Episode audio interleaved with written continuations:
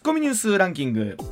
時事問題から芸能スポーツまで突っ込まずにはいられない注目ニュースを独自ランキングでご紹介。まずは芸能スポーツです、はい。日本時間13日アメリカンフットボール NFL のスーパーボールが行われ、はい。カンザスシティチーフスはい。がフィラデルフィア・イーグルスとの大激戦を制し、うん。38対35で勝利、はい。3年ぶり3度目の優勝を果たしました、ん。2億人以上もの人が視聴するとも言われるスーパーボール、はい。SNS のトレンドランキングでは一時上位6つのうち5つがスーパーボール関連の言葉となるなど注目度の高さを伺わせました、まあ、今回 MVP となったチーフスのマホームズ選手なんですがクォーターバック、お父さんがベイスターズのマホームズ投手。あそうなんですか。ということで実は今日もスポーツ新聞にスポニチに記事が出てるんですけど、この、えー今回えー MVP となったマホームズ選手のベビーシッターだった、うん。えー当時ベイスターズの通訳の方、はいはい。小島さんという方、い、らっしゃって、えー試合前にもそのマホームズ選手とやり取りをしたそうで。へええー頑張るよなんて話をしたということなんですけベど。ビーシッターが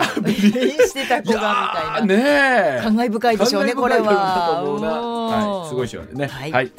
キックボクシングの神童こと那須川天心選手が4月8日に東京有明アリーナで日本バンタム級4位のはい。与那覇勇気選手とのはい。6回戦でうん。プロボクサーデビューすることが13日発表されました、はい。うん。都内で会見しどれだけ生き様を伝えられるかと抱負を込めました。これも楽しみですね、キックボクシングからね、ね。えープロボクシングに転向してということでう、ん。さあ、どこまでね、はい。えー上り詰めていくんでしょうか。はい。楽しみです。うん。ではニュースランキング参りましょう。まずは第5位い。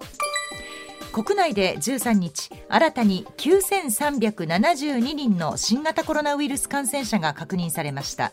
1日あたりの感染者が1万人を下回るのは去年6月27日以来です、先月中旬から感染者数は減少していて最近は流行第8波前の水準まで落ち着いています。おそらく皆さんも生活の中で周りにどれぐらいの方が感染してらっしゃるかという時に、この数字を聞いてあうちの近所も最近あんまり聞かんなという方もねいらっしゃるかもしれません。さあこの後はマスクをどのタイミングで外すのかとか、はいね。あるいはその5月の第5類への移行でどう変わってくるのかですね。うん。はい、うん。では第4位です、トヨタ自動車の社長に4月1日付で就任する佐藤浩二執行役員は13日東京都内で記者会見し2026年を目標に設計や生産方法などを見直し次世代の EV、電気自動車を投入する方針を明らかにしました、はい。モーターなどを載せる基礎部分や電池生産方法などを EV に適した効率的な形に改め高級車ブランドレクサス向けに発売したい考えです。えー、1992年早稲田大学卒業ということで、はい。私同学年。だから向川さんあ我々も同じ世代ということなんですけうどそれでいうと本当54歳ではい。大トヨタの社長になられるわけですから。うんでこの後今記事にあったように大きくシフトを変えないといけないわけですよね。電気自動車に。換期の社長ですよ。だからすっごい役を担うことになるんだなと思うと。いやいや本当同世代としてね誇らしいね。こんな責任のある仕事できます？無理です。いや早い 早い。ちょっと間を置こうよ。いやもうこれは本当だからいやだから同世代として夢あるなという思いか、ますよね。うんなんか、うん、頑張ってほしいなと思いますよね。そうですはい、続いて第3位政府が日本全国の島を35年ぶりに数え直した結果、うん。総数がこれまで公表されてきた6852から1万4125に倍増する見通しであることはい。が関係者の話で分かりました、地図の電子化に伴って調査の精度が大幅に向上し正確に把握できたためで、はい。来月にも公表する方針で国土地理院が調整を進めています。やっぱり今の技術ってすごくって本当にねはい。ちっちゃなものまで数えたら10万近く見つかったと。でその中で直外周100メートル以上のものを、調べ直したところうん1万4120かといってじゃあはい。領土面積が増えたかというとそこには影響しないということだそうなんですけど。まあでもすごいね。だから地図に載ってない島っていうのが世の中にまだまだたくさんあるってこということですね。でもあのそう考えると、うん。て適当っていうかアバウトだったのねアバウトっていうか当時の技術がここまでまあしかなかってことだったっていうことったよねそんな感じなんですね、うんうんはい、はい。えー第2位です。共同通信社が実施した世論調査で同性婚を認める方が良いという回答が64%に上り認めない方が良いの24.9%を大きく上回りました。岸田総理が国会で同性婚の導入に関して社会が変わってしまう課題だと答弁したことについては適切ではないという答えが57.7%でした。でもやっぱりこうやって見ると同性婚に対しての認識ってのは本当もうここ数年で大きく変わったと思いますし、広がってきてますよね。このまあ世論調査みたいなの本当どういうふうに考えるかということですよね、はい、今これだけの声が多く,、上がってるってことですもんね、うん、はい、はい。うん、では第1位ですアメリカ国防総省は12日に中西部ミシガン州の上空で撃墜した飛行物体の航路を分析した結果、うん、西部モンタナ州にある機密性の高い国防総省用地の近くを通過していたと明らかにしました、はい、国防総省は偵察目的だったのかどうかも含め、うん、調査を本格的にさせるとともに、うん、飛行物体への警戒を強化します、まあ、本当この数日このニュース多くなってきてるんですが、ね、この後コマーシャルナット常連さんにお伺いしていきたいと思いますます。時刻まもなく6時26分になります。ここからは常年塚さんでございます。常年さんおはようございます。おはようございます。よろしくお願いします。よろしくお願いします。常年さんにまずお聞きしたいのは、えー、新しい日銀総裁人事、はい、政府案、はい、えーはい、上田和夫さんという。変わりましたね、予想からね。先週も、はい、はい、いろいろ話ありましたが、うん、一言ぜひお願いしたいと思います。ええあの私はあの人事が先に漏れたら終わりだということで、うん、えー、中曽さん、木下やっち、はい、そして、えー、伊藤ね、はい、えー、高俊先生、言ってたんですけど、まあ私が漏らしたせいでしょうかね。この三人潰せましたね。ねどどれぐらい影響したかでしょうけど、まあただあの、ね、あの時にもおっしゃってたじゃないですか。例えば雨宮さんという名前を、まあ日経新聞が社運をかけてなのか、どうなのかというところタイミングがねやっぱり全てだっておっしゃってましたもんね。そうですね。あの、一応あの記事多少ね、まあかわいそうなんて言っとくと、雨宮さんに打診したのは間違いないんですよ。うん。だから雨宮さんがお断りになったそうですね。というね記事になってましたね。はい。はい。でこれは事実です。で日経もあやべえと思って、えー、しれっとですね、うん、えー、上田先生ですというのを金曜日に打つというですね、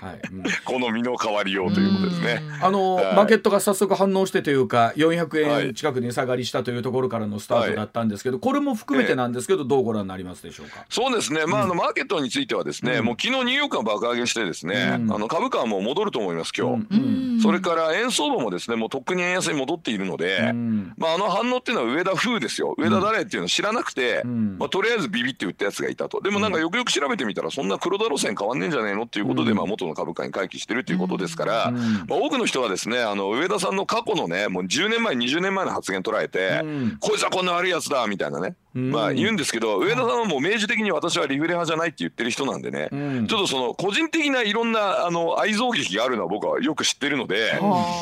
いいんですけど、でもあんまりそれにとらわれてね上田さんディスりすぎてもねあんま公平じゃないかなと私は思ってますね。あの今日ね、ニュースを向川さんと見ててびっくりしたんですけど、あの例えば、証券会社にもうあの電話をしてね、あの上田さんってどんな方ですかってこうあのあ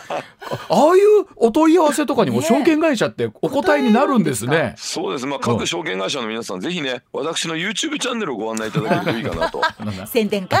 えー、常年上田で検索してくださいということでね、丁寧に言っていただければ、私の方であの全部引き取りますので、アートソースのあのあれ手数料とかいらないですからね。全部私の方でやらせていただきます。あのね、向こうは向こうでまたちゃんと考えてはりますから、それはそれで。そうですか。八重洲イブニングラボにお入りくださいって言っていただいても全然問題ないですよ。またまたかい。本当なんでしょう。いろんな情報のね捉え方ってありますもんね。昔はきっとそれで言うとなんだろう、はい、えー、そういう証券会社さんとかが一番の窓口だったんでしょうね。そこしかないそこしかないっていうね、時代でした。新聞以外の情報は証券会社に聞くしかないみたいな感じだったんですけど、今いろんな人の意見をこう瞬時に取れるじゃないですか、はい、この差大きいですよね。ねまあ本当ね、うん、えっ、ー、と正式にねどういう形で発表があってということになるんでしょうけれども、うん、えー、3月の衆参両院でのね、はい、えー、決定ということになりますけれども、日本経済はどうなっていくのかという話をね。ね詳しくは八重洲イブニングラボでみたいなね感じでね。しまったまたチャンスを与えちゃった。はい、ではまずはこちらからです。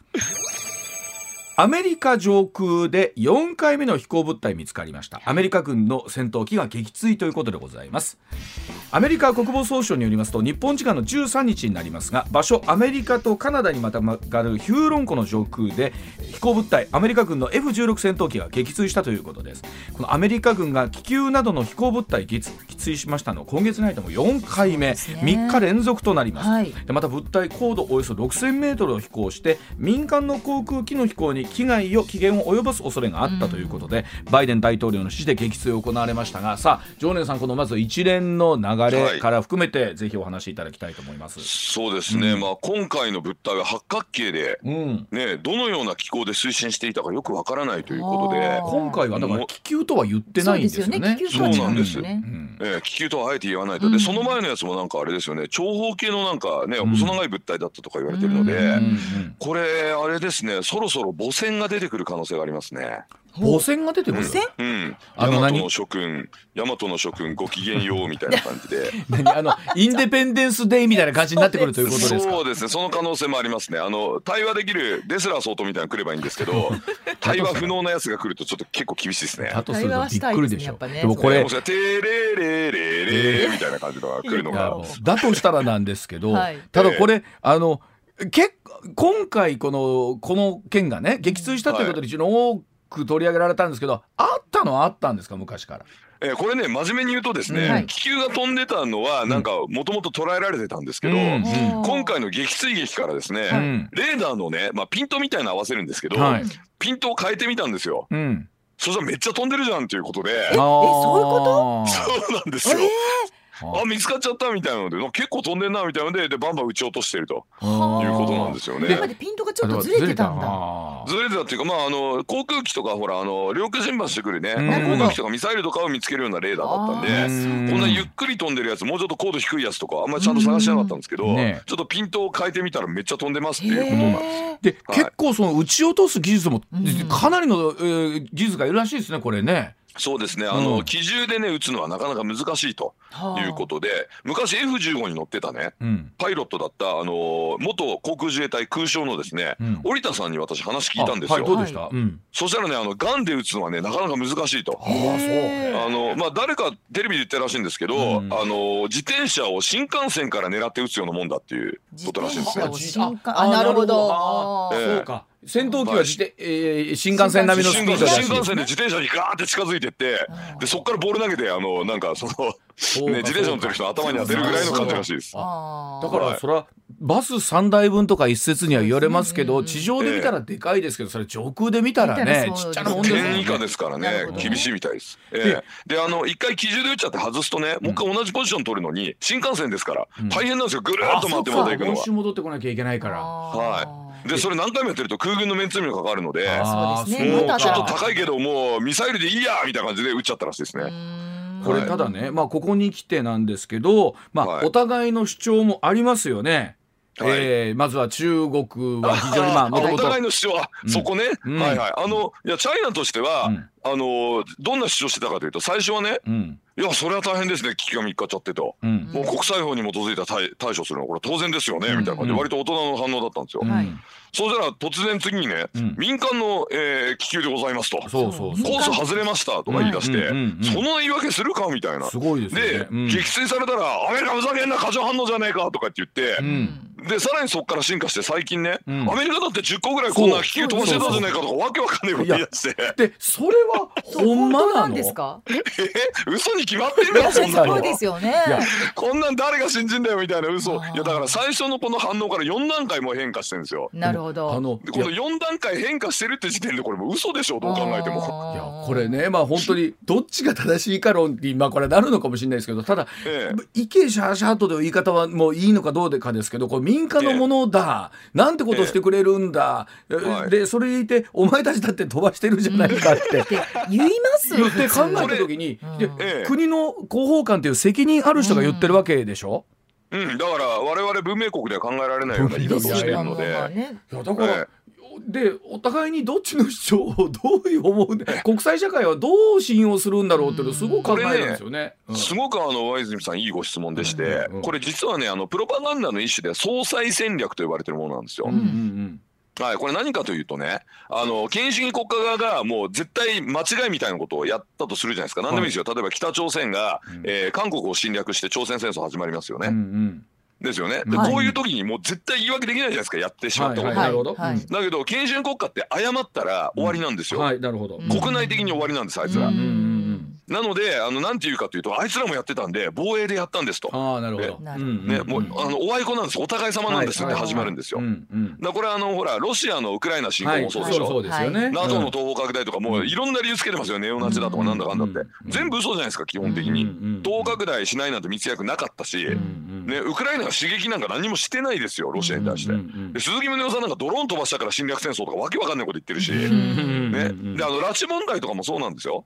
拉致問題についてあのほら北朝鮮が何も言い訳できないから、だから慰安婦問題をね、ああいう形で強制連行だとかで嘘ついて、日本が20万人強制連行したからね、あの1000人ぐらいさらったって別にいいんだみたいなあの総裁戦略、うん。これあのマニュアル通りのあの総裁戦略のプロパガンダをやってるっていうふうに考えてああなんかいつものことだねっていうふうに冷静に見るのがいいんじゃないかなと思いますね。まあ、どうなんですか？こう今回ね、えー、っと国務長官も、えー、っと訪中をね、えー、一旦取りやめるということはありましたけれども、例えばこのアメリカと中国の緊張関係みたいなのは、常連さんでは今どうご覧になってます？そのあたりいやだからチャイナは表向き総裁戦略で国内向けのねプロパガンダやってますよね、でどっちもどっちですみたいなこと言ってで真面目なマスコミの人ほどそうやってチャイナに言われるとまあ反証するのも難しいじゃないですかエビデンスないから、うん、あじゃあどっちもどっちなんじゃないかなっていうことで、こうなんか迷わせつつですね、国内的にはそうかどっちもどっちなんだって言いくるめようとしてるわけですよ、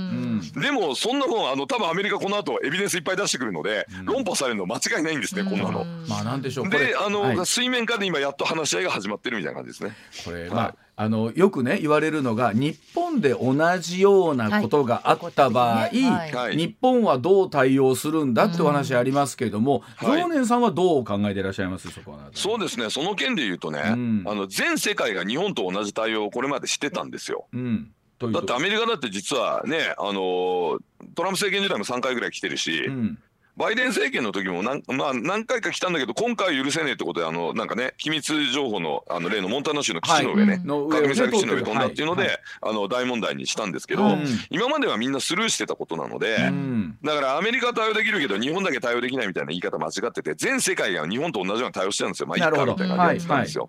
でアメリカはこういう対応しましたよね。うん、なんで今度アメリカが全世界にこういう対応したらどうですかってことを多分言うと思うんですね。はい、半導体制裁と同じ流れなんですよ。こっち同盟組んでるんで、はい。大体アメリカはそういうところでこう結構その国際法に基づいた厳正な対処とかをするわけですよね。うん、こいつやべえなと思ってるやつに対して。でやった後に皆さんどうですか？一緒にやりませんか？って言って半導体制裁も結局日本とオランダは追随したじゃないですか。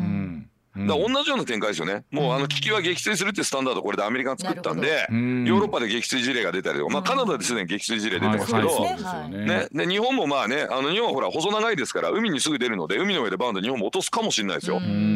で一応なんか現行の自衛隊法だと難しいってまたねなんか現場の匿名の人が言ってるみたいな情報やるんですけど、いやこれやる気の問題なんで、えあの首相がだからそのね世論にもあのしっかりと配慮してですね、というかまああのこれもう選挙で絶対撃ち落とした方がプラスになると判断すればやれって命令出して出せば落とす能力ありますから日本の自衛隊にもね。できないことはない現行法のいろんな手続きじゃ難しいってそれはそうなんだけど、そんな話してんじゃねえんだよと、もう世界のスタンダード変わったんだからそれに日本がだから追随するのかそれでもねなんか国内法のなんかしょぼいなんか決まりを理由にね、国際的なその流れに追随しないのか、国際秩序を守る側としてどっちの判断が正しいんですかってそれだけの話です。あの実は同じタイミングで先日も例えば中国のね、あくまで調査船と名乗るものが領海の中に入ってきたっていうのがある。で、はい、この辺り例えば、えっと、民間であるとかうん。ぬんって、今回も非常にその辺りがグレーになんかなってきてるらしいですね。そのはい。そうです。表超限戦ってやつですね。ねかなりその、今回の気球に関しても軍事用というよりもかなりその民間のような、かなり民間に寄せた、はい作りになってるという、はい、そうなってくると言い訳としては立つわけですもんね。そうですね。で、ね。うん、あの調査船の問題もあれは気球と違ってですね、うん、撃沈すると人死ぬんで、はい、ちょっとまた対処変わるんですよね。そうですよね。ね。でもチャイナの側が一方的に国際秩序を破っていて、国際法のねあの規定にまあ従わないとい。うことをですね、まあ自ら悪いプロパガンダをしているような感じになりますよね。まああのでこういうことやってると台湾有事の時に国際社会はチャイナに対してねロシアと同じような反応する可能性非常に高いと思いますよ。あのなんでしょうお互いのやっぱりまあ持っている力とか地理的な要因とかもね当然こうあるんでしょうけれども、例えば今回まあその撃ち落としたこともプラスなんですけど例えば、はえ今回の偵察気球のね製造に関与した、え企業を金融リストに入れるとか、先ほど話し合ったごめんなさい下院議長が、え訪問するのをやめるとかってかなりやっぱり、えっと、メッセージとしてはしっかり出してるなっていうのがありますよね。ね。そこに関してもね。ね。あの、下院議長の台湾訪問はもう確実になったんじゃないかと言われてますね、今回の件でね。ね。ね、はい、だからだからチャイナを刺激するなみたいなねあの刺激すると向こうが過剰反応するみたいな、まあ、ロジックあるんですけど、うん、まあ、今回のウクライナの件で刺激しようがしまいがあいつら来るねと、うん、いうことはもうあの確実な感じになっちゃったんでね、まあ、ロシアはそれを証明してくれたので、まあ、アメリカとしては今回ねあの断固たる措置をまあ取ったと。で、ね、各国にもおそらく追随した方がいいんじゃないみたいなこういうメッセージを投げかけてきてるのかなと思いますね。まあ、はい、一方でそのやっぱり緊張感が高まってて有事かみたいなところについつい我々ねこう考えちゃうんですけど、とはいえ、はい、国同士はそんなにすぐ何かが始まるわけではないし。はい、そうですね。あのチャイナもまだね、台湾を攻撃する準備はできてないです。うん。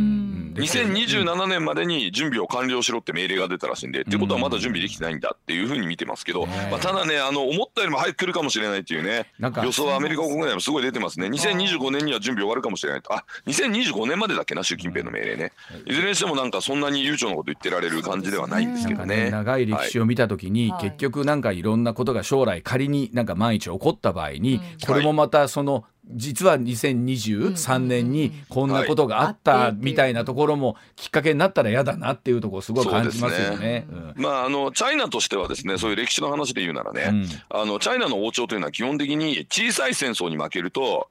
えー、うん、その後権威が失墜して、あの王朝滅ぶっていうパターン繰り返してるんですね。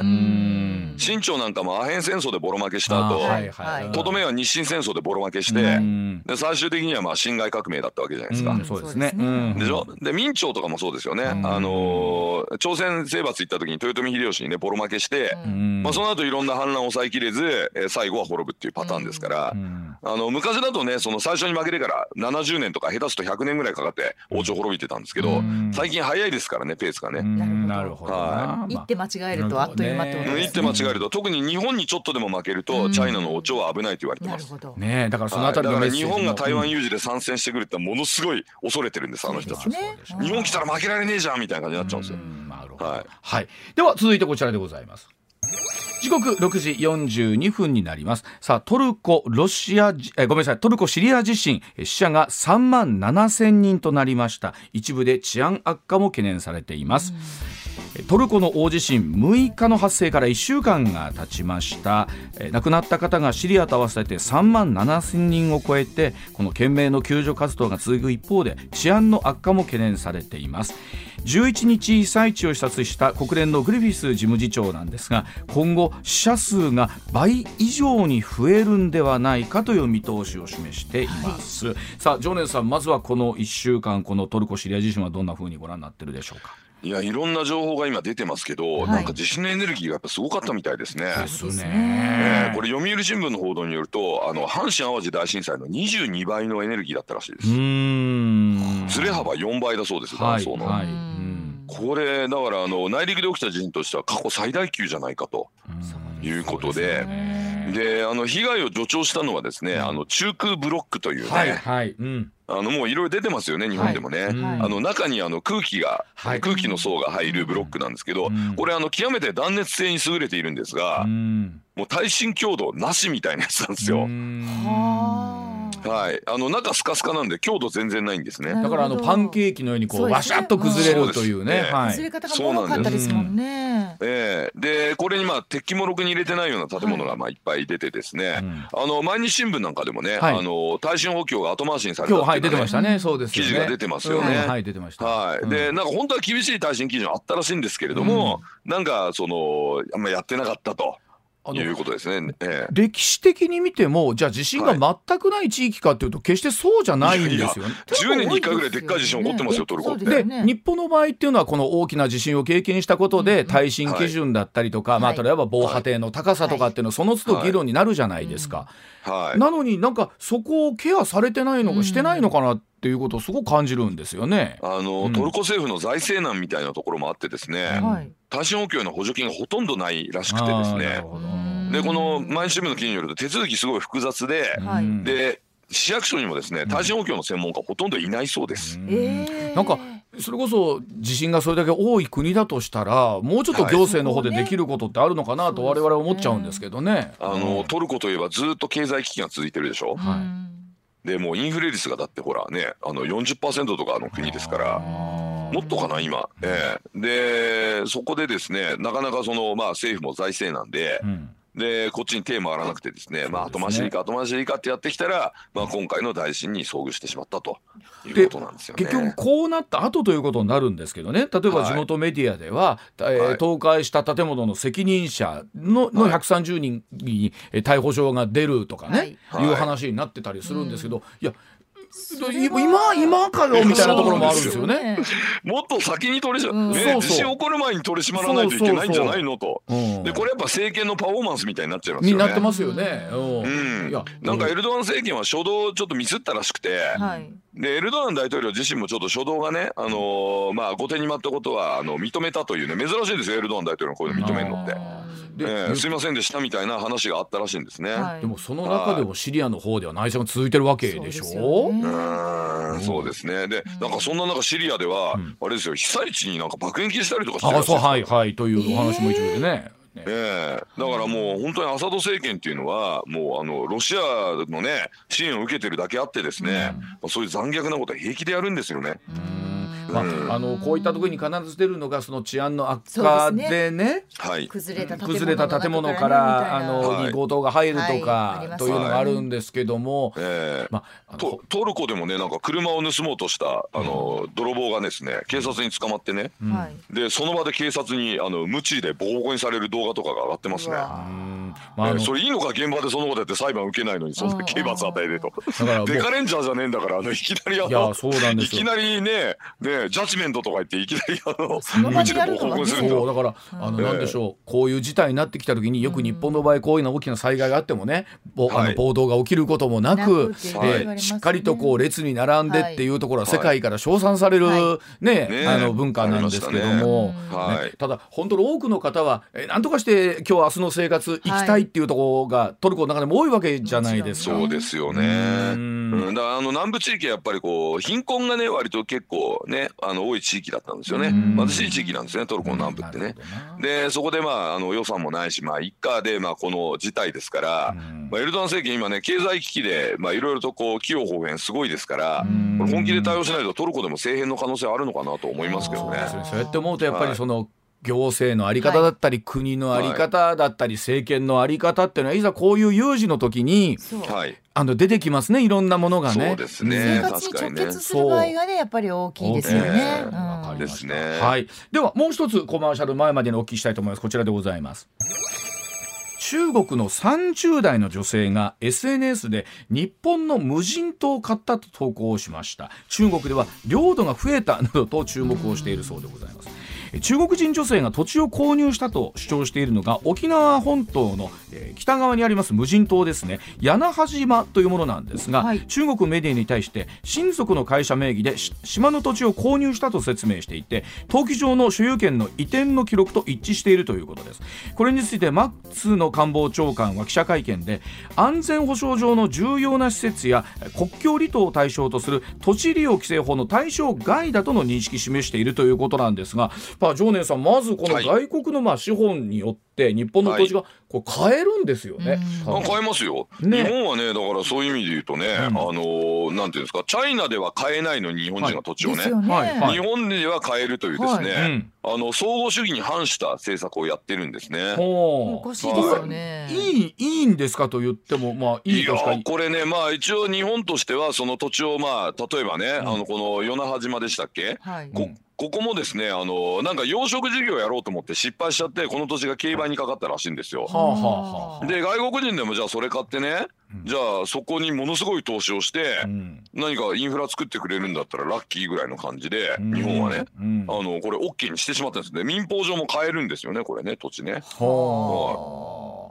なんかかかんないんです。なんか不思議な感じがしますね。ちょっと違和感感じますけど、ね、ですよね。うん、でこれねやっぱ総合主義にした方がいいっていう人も結構いて。うん。あの要は中国なんかみたいに日本人が土地買えない国は中国人も土地買えませんと。そうですね。えー、日本でいうと地上権みたいなね、うん、土地の上にあるそのそこじゃ買えなくて、はい、その利用する権利だけを買えるとか、はい、定期借家でね、借地権しかね、買えませんとか、はいはい、そういうようにした方がいいんじゃないかっていう意見を言う人もいて、うん、私もそれあの、まあ、一理あるなとは思っているんですが、はい、実はですね、うん、中国以外でも、うん、あの自国民が底地を買えない国って結構あったりするんですよ。と言いますと、はい、例えばフィリピン、フィリピン外国人が土地買うんですけど、はい、建物の登記はできますけど土地の登記はできません。なるほど、はいはい、実質的には土地買えないような規制になってるんですよ。ね。えー、だまあフィリピンみたいにするのかでもアメリカなんかは土地買えますよね日本人。ああ買えるそうするとなんか一回全部デフォルトで全部外国人に土地買えないことにして、うん、買える国の国民だけ買えるみたいなふうにしたらどうですかみたいなとかなんか結構複雑になってくるんですよそうすると。あそうですね。ね、でさらに言うとそのじゃあ例えばそのチャイナの人が買えないからといってじゃあ本当に悪いことしようと思ったら、うん、日本人の例えばですよまあホームレスみたいな人にちょっと名義になってよってお金払って100万円ぐらい。はいはい、でそいつの名義で買わせるみたいなこともできますよね。できんことはないなんて考えていくとどこまでやったらこれ歯止め効くんだみたいな問題になるじゃないですか。ですよね。だからやっぱ土地利用規制法をやっぱちゃんと拡充してですね、はい、あの結構ほら公明党との間で妥協した部分とか、うん、やっぱりもうちょっとちゃんとやった方がいいんじゃないかみたいな、うん、そういう方向にしてあとあの民法の改正ですね、ね、私これずっと前から言ってるんですけど、うんうん、民法のね土地に対するその所有権の力強すぎるんですよ。あそうなんですね、はい、関西だと有名な京都のゴミ屋敷あったじゃないですか。はあはあう、ああいうゴミ屋敷とかもあの行政が強制的に手入れるのってものすごい大変なんですよ。そうですよね。はい、そうですよね。もう悪臭を放ってテレビにも出て大変ってなったらやっと大執行なんですけど、それも壊していいですかとか聞きながらじゃないとできないじゃないですか。あくまで持ってる人の権利っていうのは非常にまあ強いということで、強い。ですよ。まあ本来あの普通に生活してる分にはって言い方もなんですけれども、それは本来ね自分の財産で取ったものですからね、はい、得たものです。そうですよね。だからまあ今回の無人島なんかでも港を整備してチャイナの軍艦が来たりとかね、民間の船ですとかって色塗り替えてくるようなことないように、そういう変な動きがあったらてめえって行政が強制的になんかできるような状況に、ね、法整備した方がいいと思うんですけどそれにすごい邪魔になってるのが民法の所有権なんですよ。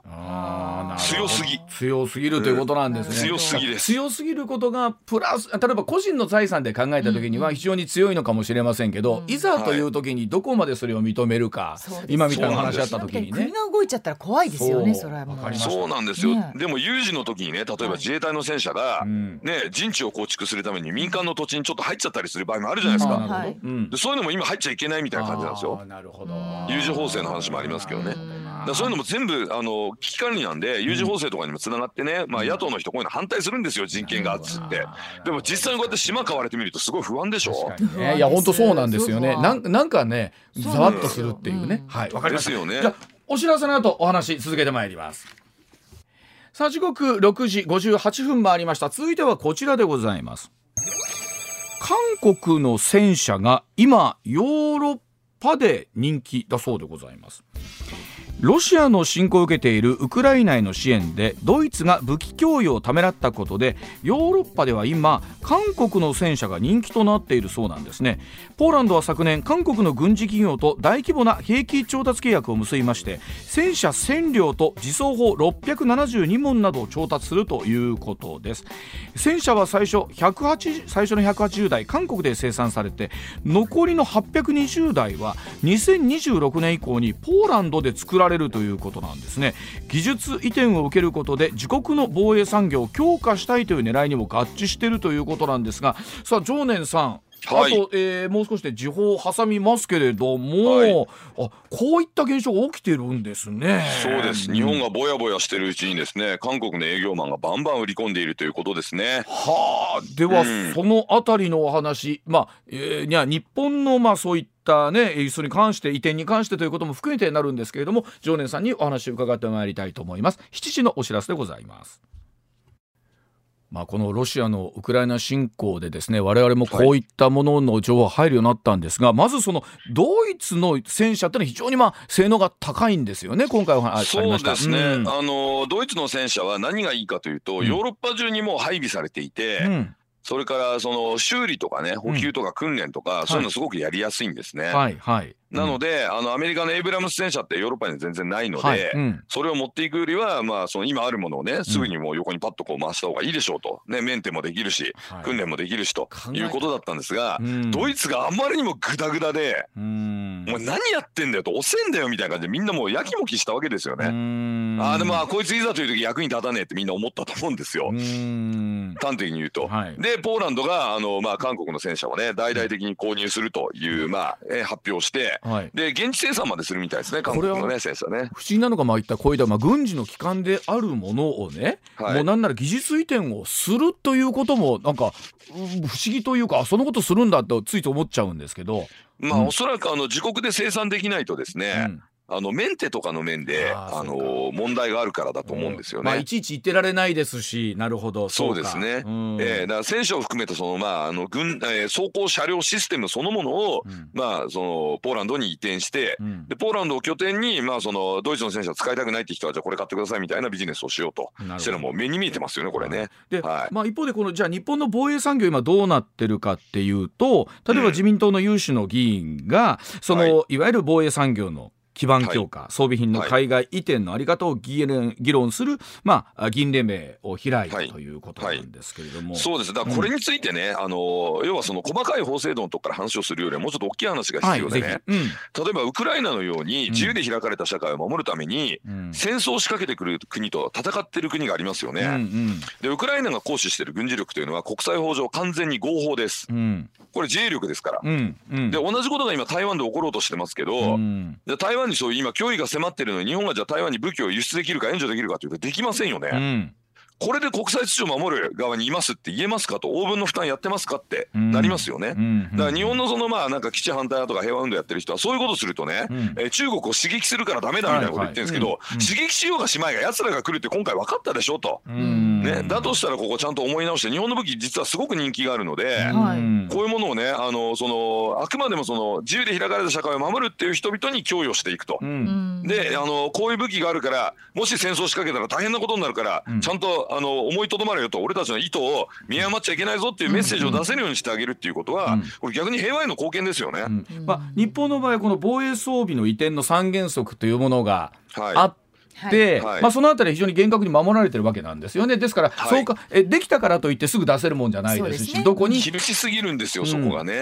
だからあの例えば台湾とか例えばウクライナみたいな、うん、まあ、まあ、場合によってはだからフィンランドとかねポーランドとか、うん、そういうだからあのロシアのね圧迫にまあ脅威を感じてる国っていうのは、うん、全部あの民主主義の国じゃないですか、うん、でこういうところは日本の武器が欲しいと。言った時になぜ出せないのかということですよね。まあ、だからそのあたりを見直そうという動きに今なってきてるわけですよね。遅いんですけども早くやった方がいいですこういうの。うん。でぶっちゃけ言うと今回の K2 戦車ね韓国の戦車よりも、はい、えー、90式戦車という日本の戦車、まあ、大きい戦車ありますけど、はい、まあ、あとまあ10式ね最新型戦車ありますけど、うんうんうん、こっちの方が性能が良いと、うん、えー、陸上自衛隊のね実際に戦車部隊を指揮していた方なんかからも話聞きましたけど、うん、日本の武器の方がまあはっきり言って性能いいんですよと、うん、ただねいろいろ問題があって出せないんですと。これうちの父親もですね実はこの仕事をやってましたんで昔。そうなんですか、私の父はですね旧防衛庁の、えー、技術研究本部というところに技官として勤務しておりまして、ジェットエンジンの研究をしてたんですが、ね、私が子供の頃からずっと言ってましたいいエンジン作ってもねね売れないからねと。だから企業があんまりちゃんと投資してくれないんだよねって言ってました。そのあたりあの日本の場合企業もねそのあたりやりますよね、うん、はい、お客さんはあのね防衛庁だけで昔はね、で買ってくれる台数も限られてるわけですよ。でこれがポーランドで受注しましたとか言うと戦車1000両とか売れちゃうわけですよ。なるほど。ねシステムも全部含めてもう丸がかりで来てくださいとなるわけで日本がそれやるって言ったら、いやもうこっちにも来てっていう国はいっぱいあるんですよ。まあ、ただそこで日本がねドイツみたいにぐだぐだ決断できない国ってなると、これは厳しいんですよね。ねまあ、本当にでもこんな議論もどうでしょう、はい、この1年でどうあるべきかっていうのになりましたね。いや昔だったらねもう日本は死の商人かみたいなねそういうプロパガンダだけで終わっちゃったところをもうちょっとリアルに議論しましょうよと。自衛権の行使は国際法上合法なんだからさ助けてあげなきゃダメじゃんっていう話でちゃんとできるようになりましたよね。ねはい、まあ、本当我がことにちょっとずつ今なってきてしもうとるとい。うことなんですね。日本がもろ当事者なんですけど、ね、ウクライナと同じようにあのロシアが侵攻を検討してた国って3つあって、フィンランドウクライナ日本なんですよ。ロシアの FSB の内部文書出てますよね。北方領土で紛争を起こそうかと検討はしたんですががやっぱりアメリカ軍が参戦してくるだろうということで思いとどまったわけですよ。ほら日米安保で平和が生まれたじゃないですか。こういう現実見ないとダメですよね。まあね、本当そこを含めた、本当にしっかりと現実見据えた議論をどこ、今後どうやっていくかということですね。そうですね。はい、はい、はい、ジョナさん今週もどうもありがとうございました。ありがとうございました。はい。